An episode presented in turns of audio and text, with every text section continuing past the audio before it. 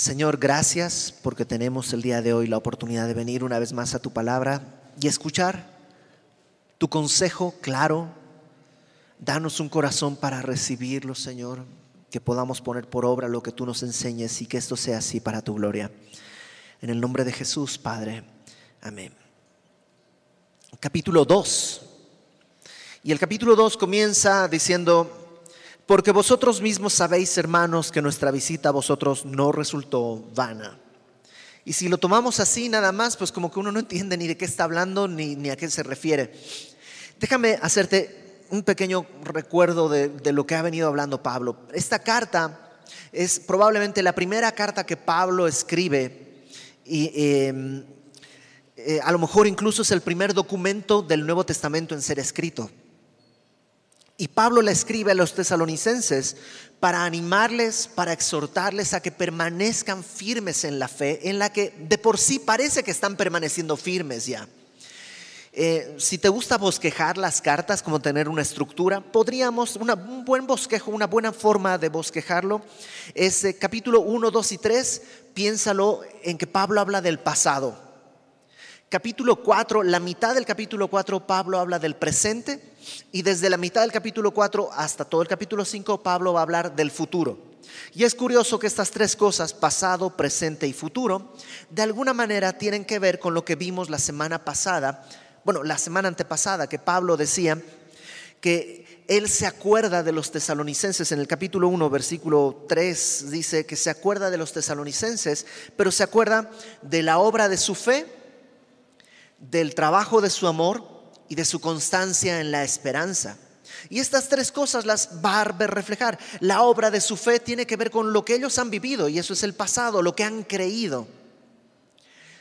El amor es algo en presente y tiene que ver con el trabajo de su amor, tiene que ver con lo que está en el presente, capítulo 4, la primera parte. Porque el amor siempre tiene que estar en presente. El amor pasado es un buen recuerdo, el amor futuro es un buen anhelo, pero el amor presente es el que vale. El amor presente es el don valioso, por eso es un presente, ¿no? Ese es el amor que vale.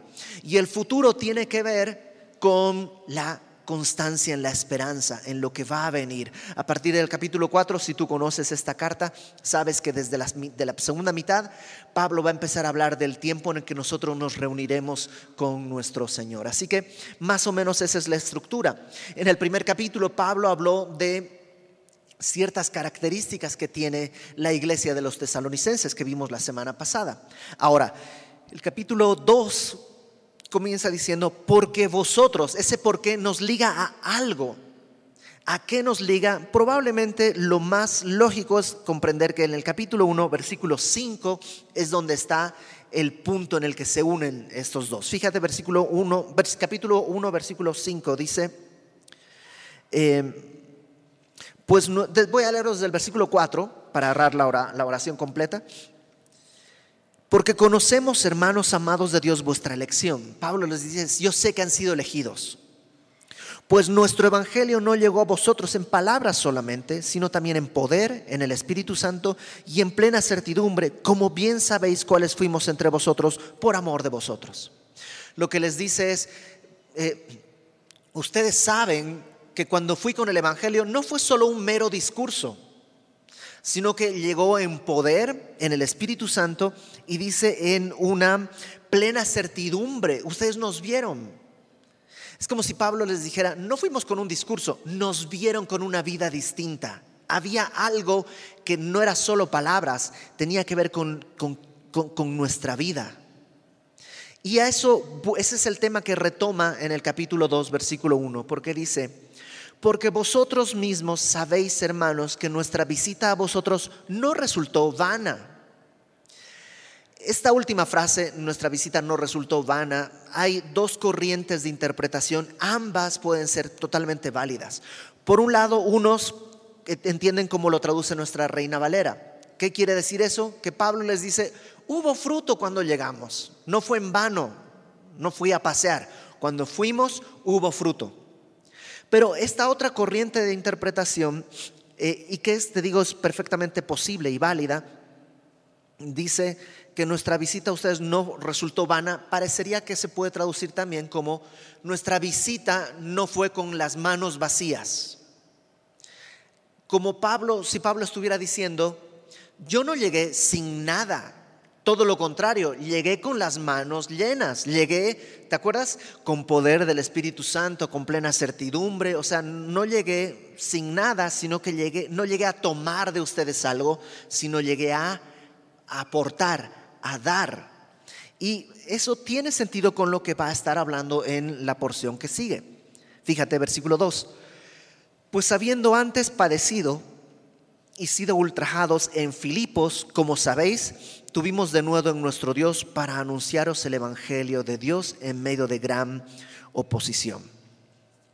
Pareciera que en Tesalónica se estaba levantando un rumor, por supuesto promovido por gente contraria a Pablo, de que Pablo era un vividor, un mercenario, una persona que estaba yendo supuestamente a predicar el Evangelio, pero que en realidad lo que él iba era a estafarles, lo que él iba es a eh, tomar de ellos algo, y era un interesado que solo le importaba su propia vida y su propio bienestar.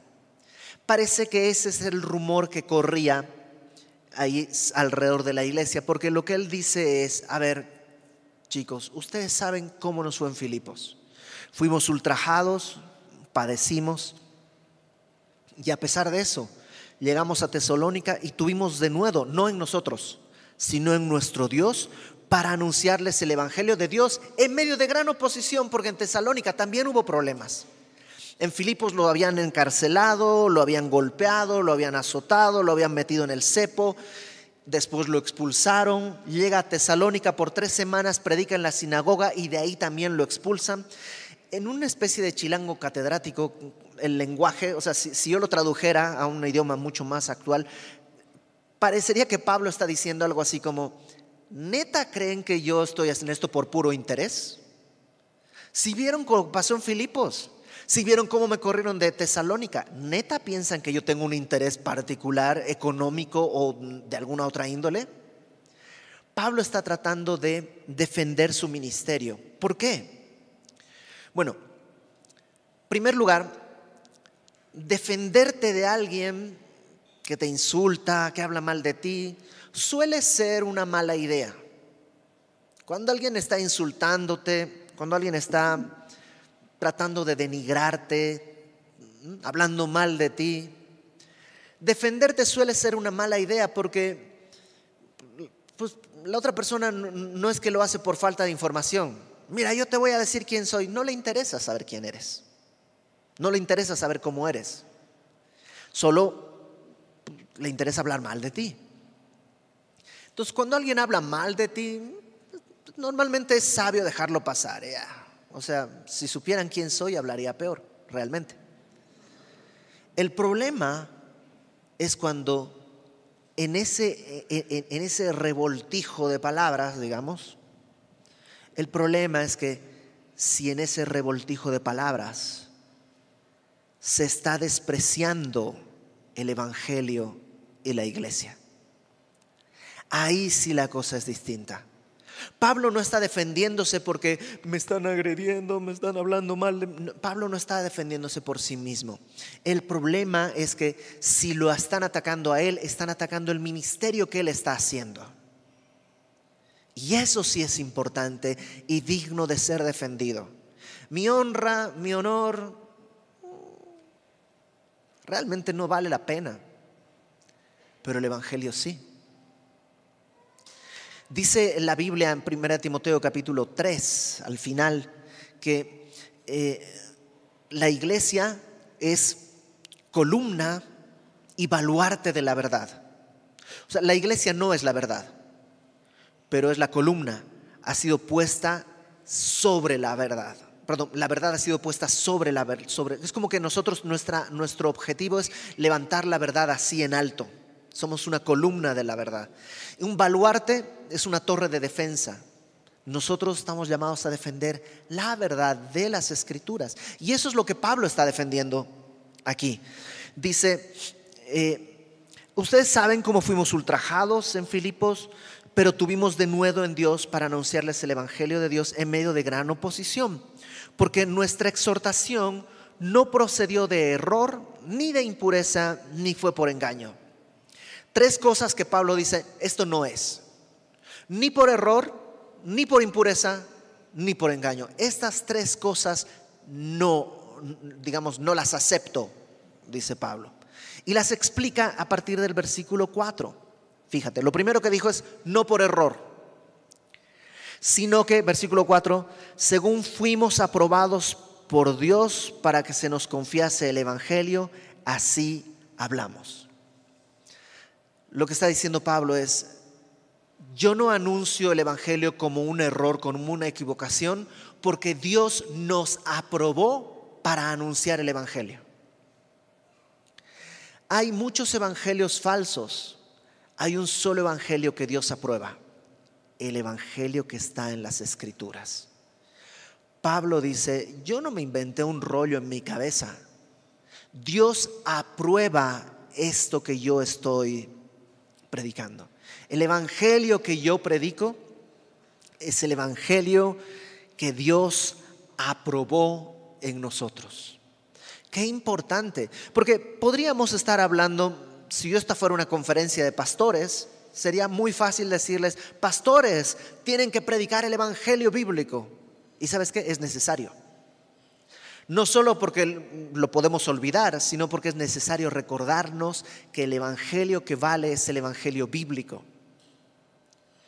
Pero no es una conferencia de pastores. Y de todos modos es necesario. Porque tú tienes oportunidades de predicar el Evangelio. Asegúrate de predicar el Evangelio que ha sido aprobado por Dios. No un Evangelio, no sé, tropicalizado, un Evangelio eh, diluido, un Evangelio este, domado. El Evangelio es una fiera. Es una fiera que no puede ser domada y no hay que tratar de domar.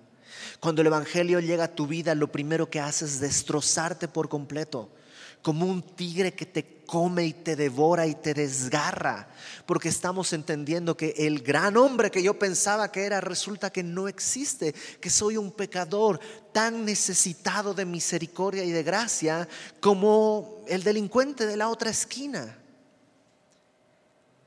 que todo lo que he hecho en realidad ha sido trapos de inmundicia, en el mejor de los casos. Desgarra por completo, es ese tigre que te deshace y te destroza, pero luego te, da vida, cura las heridas y pone delante de ti una nueva identidad, un nuevo propósito, un nuevo destino. Ya no eres alguien que vive solo, cuando has creído el Evangelio y ha destrozado tu vida, ahora eres un hijo de Dios. Amado por el ser más grande que está en este planeta. El Dios terrible, fuego consumidor, pero que a nosotros se nos revela como Padre. No podemos cambiar el Evangelio. No podemos tratar de domar el Evangelio, de, de limarle las uñas, de cortarle los dientes. Pablo dice, yo no prediqué por error, sino el Evangelio que Dios nos aprobó. Lo segundo que Pablo dice es que él tampoco fue, su Evangelio no procede de impureza. Algunos piensan que esto de impureza puede hacer referencia a impureza sexual, pero en el contexto no tiene mucho sentido. Probablemente más bien habla simplemente de sus motivos. Sus motivos no eran impuros. Y por eso, ahí en el versículo 4 dice, fuimos aprobados por Dios para que se nos confiase el Evangelio, así hablamos. Y ahora, número dos, de impureza, hablando de impureza, no como para agradar a los hombres, sino a Dios que prueba nuestros corazones. Eh, es, bueno agradarle a los demás, ¿ok? La Biblia no, no, no fomenta que seas un patán y que nadie te quiera. Pero es malo querer vivir para agradar a los demás. Yo sé que si me pongo acá a decir ciertos mensajes, cierto tipo de mensajes, vas a salir muy agradado. Algunas veces dice la gente, es que yo quiero en la iglesia que me animen. Pues quiero animarte a arrepentirte de tus pecados. ¿no? suele ser muy popular eso, puede ser, pero nuestra tarea no es agradar a los hombres.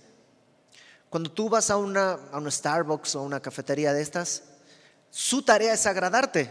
Por eso no eres un número, eres pues, según tu nombre. Yo, por ejemplo, en Starbucks, algunas veces que he ido, soy Irving, Albert, Orbert, Herbert, Harbert, no importa, ¿no? Pero tratan de hacerme sentir, tú no eres un número, eres alguien especial. ¿Qué quieres? ¿Café con leche descremada, de cabra criada a los pies del Himalaya? Claro que sí, ¿no? Porque están hechos para agradarme. La iglesia no. La iglesia no está hecha para agradarte, aunque es agradable. La hecha está hecha para recordar nuestra necesidad de un Salvador. Y Pablo dice, yo no fui con impureza, mis motivos no son ir y ah, ganarlos como amigos. Yo no estoy para agradar a los hombres, sino a Dios. A Dios, porque dice que Dios es el que puede probar tu corazón. Ustedes, ninguno de ustedes pueden medir si mi corazón, ¿por qué estoy predicando el día de hoy? Si lo hago porque me pagan bien, si lo hago porque me hace sentir importante o si lo hago porque creo que Dios me encomendó esa tarea. Ninguno de ustedes puede saberlo. Pueden medir mis acciones, pero nadie puede ver mi corazón. Pablo dice, Dios, delante de Dios es quien, ante quien estoy, porque Él prueba mi corazón. Mis motivos no son impuros. Dice después, ni fue por engaño, ¿te acuerdas? Y ahí en el versículo 4, perdón, versículo 5 dice, porque nunca usamos palabras lisonjeras, como sabéis, ni encubrimos avaricia. Las palabras lisonjeras son terribles, pero somos muy dados a eso, a, ser engañados, con alguien te habla y te dice y te envuelve, y, los vendedores hacen eso. El asunto es que el Evangelio no es un producto que hay que vender. Yo no tengo que convencerte de que necesitas el Evangelio a través de palabras lisonjeras. Es, triste como eh, eh, en la iglesia se puede, o sea, yo te puedo nombrar eh, pastor de segunda fila de acomodo de cable. Y con eso te estoy dando un cargo ya eres pastor de acomodo de fila, de cable de segundo. Lo cual es absurdo, pero ya con eso te estoy lisonjeando, ya te tengo en mi mano. Y en muchas iglesias hay gente que está ahí atrapada, es que no me puedo ir, pues que aquí ya soy pastor de, no sé. Fíjate lo que dice Proverbios 29.5. Proverbios 29 versículo 5. El hombre que lisonjea a su prójimo, red tiende delante de sus pasos. Ahora, ¿eso quiere decir otra vez, tenemos que ser patanes y no darle un elogio nunca? No. Otra vez, ¿cuál es, cuál es la motivación de tu corazón? Cuando alguien en verdad ha hecho algo que te bendice, creo que es correcto y necesario decirle gracias. Me bendijo mucho lo que dijiste o lo que hiciste o lo que me diste o, tu, mera existencia me bendice. Creo que es bueno y necesario. Pero si en mi corazón lo que estoy haciendo es trazar redes, porque quién sabe si más adelante voy a poder venderle un no sé qué, voy a poder hacer aquello. eso es una estrategia de negocios y eso no cabe en la iglesia hazlo en tu negocio. O sea, es es bueno en tu negocio, hazlo. Pero, pero la iglesia no es para eso. Pablo dice, yo no fui con lisonjas, con engaño, a ver si los puedo embaucar. Dice, ni encubrimos avaricia. Yo no tengo avaricia, el querer más y más y más. Dice ahí en el final del verso 5, Dios es testigo. Qué importante que tú y yo tengamos estas características delante de toda la gente con la que nos, movemos y platicamos. Que tu familia sepa que tú no estás diciéndoles, ah, voy a ir a la fiesta de fulanita por engaño, o por avaricia, o por elogios, o por... Que, que podamos ir de manera honesta, que la gente sepa quiénes somos, que mis vecinos, mis familiares Así como Pablo dice, ustedes saben cómo fui. Que toda la gente alrededor pueda decir, yo sé cómo es. Tal vez no creo lo que él cree, tal vez ni estoy de acuerdo en lo que él cree, pero sé que él lo cree. Ya les he platicado de un amigo mío, tengo un amigo que se llama Hugo, al quien yo conocí en mis primeros pasos en el Evangelio. Gracias a Dios me topé con él muy rápido y cambió mi vida porque yo lo veía de una manera tal que era en verdad el mismo cuando estaba predicando, cuando estaba haciendo la alabanza o cuando estaba dando clases o cuando estábamos comiendo una torta fuera del metro. Era el mismo en todas partes. Es el que te conté, creo, hace un par de semanas que yo le pedí que mintiera por mí, por favor, y él me dijo, por favor, no me vuelvas a pedir que mienta. Yo recuerdo haberme quedado así, ¿cómo? ¿Neta? O sea, ¿es en serio esto de ser cristianos? No es como los domingos o... No, es en serio, en todo tiempo y en todo detalle. ¿Y cuánto cambió mi vida al encontrarme una persona así? Y alrededor de ti hay gente que necesita una persona así. Tú y yo necesitamos poder ser luz como era Pablo ahí. Versículo 6 eh, dice, ni buscamos gloria de los hombres, ni de vosotros, ni de otros. La gloria de los hombres. El, día de hoy la moneda más común es el like, ya sea pulgarcito arriba, corazoncito. Y les voy a confesar algo. Abrí mi cuenta en TikTok. hay todo un contexto de por qué lo, hice y no, no, no, fue así nomás y no creo que me veas este, bailando ni haciendo retos. Pero abrí y, ya no soy joven, ¿ok? Entonces mi, mi, mi, pierna me recuerda a cada momento que ya no tengo 20 años. Y entonces lo abrí y no conozco, no sé de qué se trata, no, no, como que pues es una cosa ahí nueva, ¿no? oh, ¿qué será? ¿no? Entonces le piqué ahí algunas cosas que hay y empieza como a mostrarme las tendencias. Yo empecé a ver lo que había. Algunas cosas graciosas y todo, pero de pronto me encontré con algunas imágenes. No, es pornografía, creo que TikTok no permite pornografía, pero le faltan 20 centavos. Y, y de pronto yo nada más veía y pensaba, o sea, estas chiquitas tienen familia, tienen, tienen amigos, tienen papás, no hay nadie que les diga, oye, te estás deshonrando por un like. Estás deshonrando. hay una honra que Dios te, te dio desde que naciste y la estás pisoteando por un corazoncito. Pero esa es la sociedad del día de hoy. Y en iglesias podríamos caer en lo mismo. Voy a poner fotos de mi Biblia para que me pongan like. Pablo dice, yo no puedo vivir de esa manera. Y sabes que ninguno de nosotros debería vivir influenciado por el anhelo tan eh, voraz de la aprobación social. Pablo dice, no busco la gloria de los hombres, ni de ustedes, ni de otros.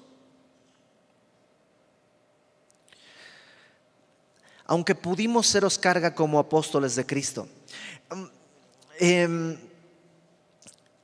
es un tema que Pablo recurrentemente toca en sus cartas y es el tema del dinero. Porque Pablo eh, sabe que como apóstol él tiene derecho a que la iglesia lo sostenga. Acompáñame a Timoteo, por favor. Primera de Timoteo, capítulo... Eh, ah, estoy en segunda. Primera de Timoteo, capítulo 5. Primera de Timoteo 5, versículo 17. 5.17 dice, esto es la Biblia tanto como lo otro, ¿ok? Dice, los ancianos que gobiernan bien sean tenidos por dignos de doble honor, mayormente los que trabajan en predicar y enseñar. Y, Pablo no pone una tarifa, digno de doble honor, pero doble de qué. No, no dice, si es una manera de decir como que, Timoteo, a los que predican, págales lo mejor que puedas. Es básicamente una forma de decir eso. Esto de doble honor habla de dinero. Dice, los que predican y enseñan, págales lo mejor que puedas. Me encanta que no pone una tarifa, porque si Pablo dijera, hay que pagar a los predicadores 5 mil pesos al mes, digamos. Para algunas iglesias, pues, quitarle un pelo al tigre, 5 mil pesos al mes, pues sí, seguro. Para otras iglesias, 5 mil pesos al mes puede ser imposible de obtener. Y Pablo no dice una tarifa, dice simplemente lo mejor que puedas, págale. ¿Por qué? Verso 18. Pues la escritura dice, no pondrás bozal al buey que trilla y digno es el obrero de su salario. Pablo cita las escrituras para decir, esto tiene que ser así. En 1 Corintios capítulo 9, léelo en tu casa, habla de la importancia de que pues el que predica el evangelio debe vivir del evangelio. Lamentablemente hemos tenido muchos ejemplos en los que pues, es un abuso una cosa es vivir del Evangelio, otra cosa es que la iglesia me pague un jet privado. Eso no, no tiene ningún, no, es necesario. Pues, ¿no? Eh, pero, pero hay un derecho que dice Pablo, existe y está en las escrituras. Y Jesús mismo lo dijo, los que predican el Evangelio deben vivir del Evangelio. Pero también hay un momento en el que puedes renunciar a tu derecho por un bien mayor. Y eso también es bueno. Pablo a los corintios les tiene que decir, yo cuando fui no les pedí ni un peso, trabajé con mis propias manos. ¿Por qué? Porque los corintios son tan inmaduros que si le hubieran dado 10 pesos a Saulo, hubieran querido que fuese su esclavo. Yo te estoy pagando, tienes que predicarme bien lo que yo quiero. Por eso Pablo dice, son muy inmaduros, de ustedes no voy a recibir nada. Sí recibió de Filipos. La iglesia de Filipos le enviaba una ofrenda en varias ocasiones. Bueno, a los tesalonicenses lo que les está diciendo también es, em, yo no quería nada de ustedes, aunque pudimos serles carga como apóstoles, pudimos haberles pedido que nos sostengan, nunca lo hicimos. Antes, verso 7, por el contrario, fuimos tiernos entre vosotros como la nodriza que cuida con ternura a sus propios hijos no se me ocurre una manera más bonita de decir lo que Pablo ya dice. ¿Sabes cómo fui contigo? Como una nodriza que cuida a su propio hijo. La palabra nodriza no solo cuida, cuida con ternura a sus propios hijos. La palabra nodriza es como enfermera. Ahora, eh, mi mamá es enfermera. Y yo sé lo que es que me cuide una enfermera además es mi mamá. O sea, es, si una enfermera te puede cuidar bien, tu mamá te puede cuidar bien, cuando esos dos están combinados en la misma persona, lotería. O sea, es más, yo me animaría a decir que es en ese sentido más dulce que seas mi mamá enfermera a que sea una, no sé, neurocirujana, digamos, ¿no? Que puede ser mucho más especializado, pero, pero hay algo de ternura que es más dulce en la enfermera. Y Pablo pone ese ejemplo, así nosotros los cuidamos.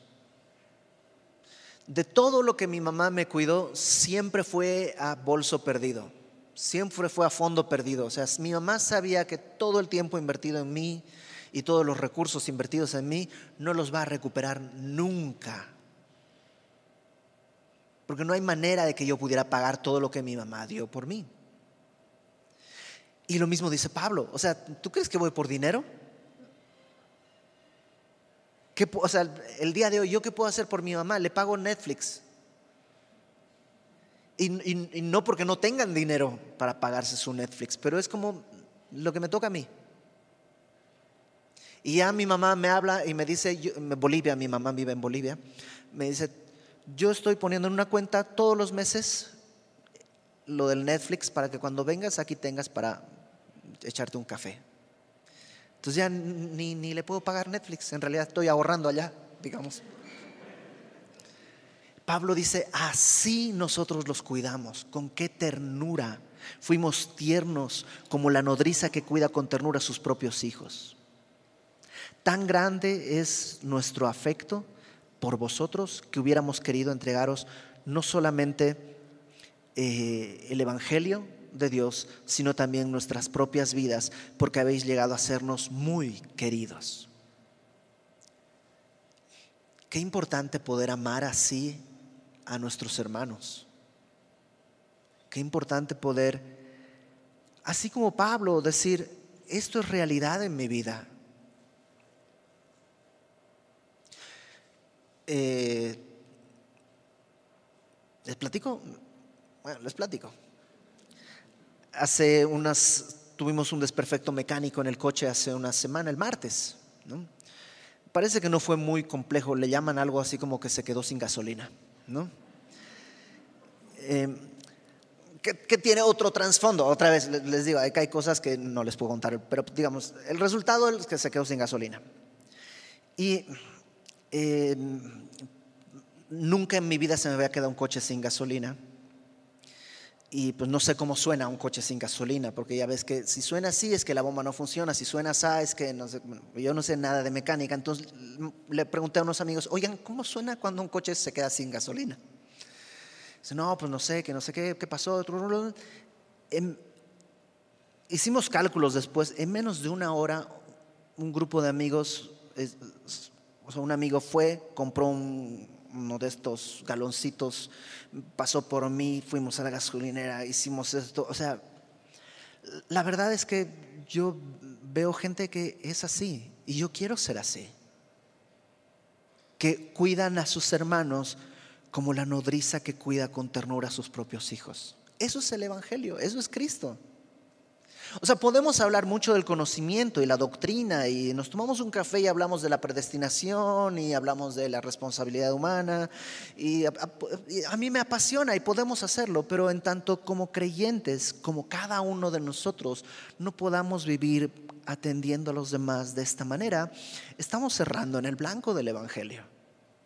Y no estoy hablando de solapar pecados ajenos, porque Pablo más adelante también les va a exhortar.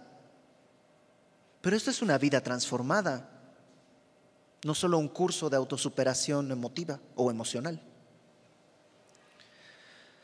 Dice el verso 9, porque os acordáis, hermanos, de nuestro trabajo y fatiga, como trabajando de noche y de día para no seros gravosos a ninguno de vosotros, os predicamos el Evangelio de Dios.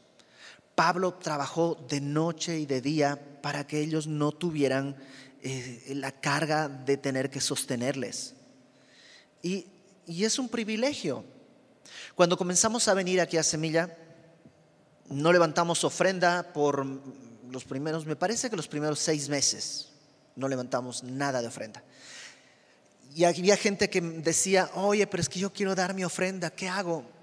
Pues guárdala o pregúntale a Dios qué tiene que hacer porque no estamos recibiendo ofrenda. ¿Pero por qué? Pues el día de hoy le diría, porque así como Pablo, cuando comenzamos a venir acá, no quisimos venir con las manos vacías a pedir.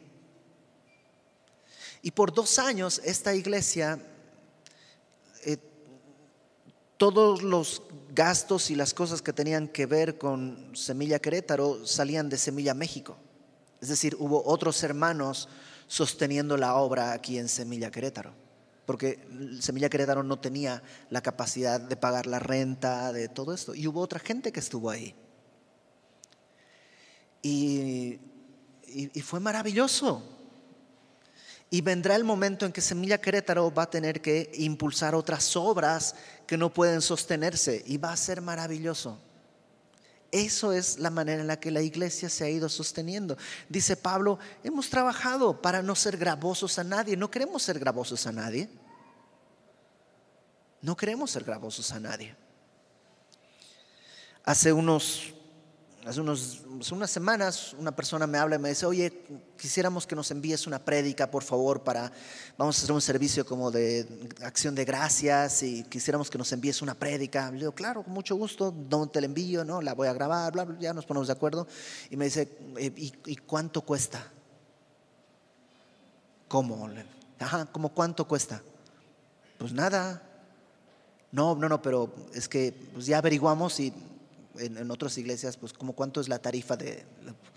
O sea, si me vas a llevar hasta tu ciudad, te va a costar pues pagarme los boletos del avión o del camión o lo que sea y ya, pero no te voy a cobrar por predicar. ¿Cómo crees? Pues no. Es un privilegio que Dios nos da. Y